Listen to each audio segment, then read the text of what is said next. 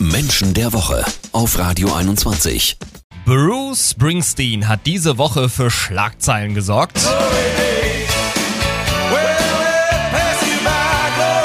Musste vor Gericht, weil er mit Alkohol Motorrad gefahren ist, hat irgendwie einen Tequila in einem Park getrunken. Ganz komische Geschichte.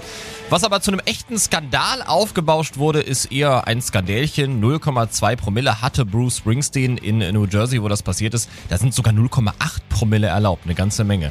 Er ist unser Thema heute beim Menschen der Woche mit Sozialpsychologin und Erkenntniscoach Mira Mühlenhof. Mira, trotzdem passt so ein Ausrutscher, finde ich jetzt so gar nicht zum Boss, weil Skandale gab es in seiner Karriere sonst nicht. Ist Bruce Springsteen der Saubermann des Rock?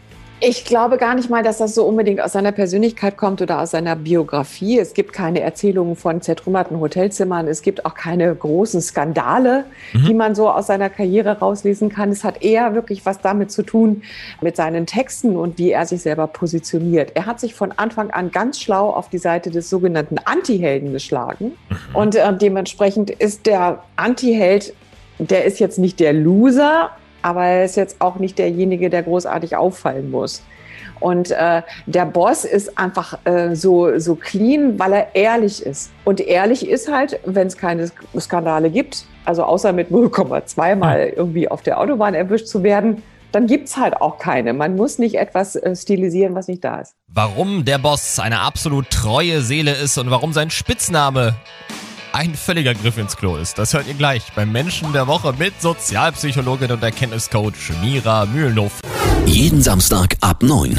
Menschen der Woche. Wie diese Woche bekannt wurde, wurde der ja im vergangenen Jahr wegen Trunkenheit am Steuer, rücksichtslosem Fahren und Alkoholkonsum in einem geschlossenen Bereich angeklagt. Er hatte 0,2 Promille, weil ein Fan mit ihm einen Tequila trinken wollte. Mira, du hast gerade schon gesagt, solche Skandale gibt es um den Boss sonst eigentlich nie, weil er so eine unglaublich ehrliche Haut ist.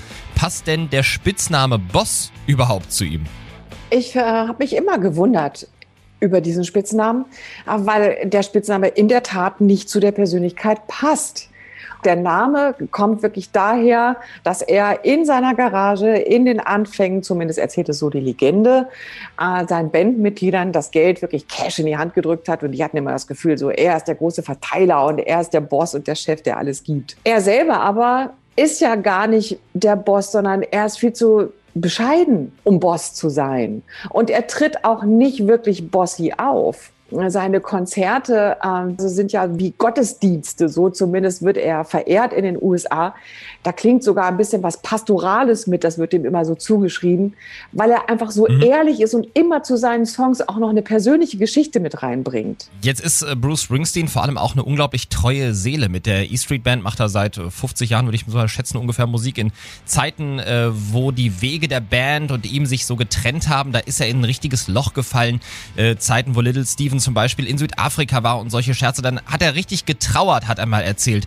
Äh, sowas ist doch auch wirklich selten, so eine unglaublich treue Seele im harten Rock-Business, oder? Ja, und das wiederum abschließend zeugt von seiner intrinsischen Motivation und die lautet Sicherheit. Bodenständig, loyal, treu bis zum Ende, nicht abheben, hm. lieber in der zweiten Reihe, selbst wenn ich auf der Bühne stehe, das macht Bruce Springsteen aus. Das ist er, der Boss Bruce Springsteen, eine absolute Ausnahmeerscheinung des Rock. Ausgezeichnet mit dem Niedersächsischen Landesmedienpreis. Menschen der Woche mit Mira Mühlenhof und Marius Hühne.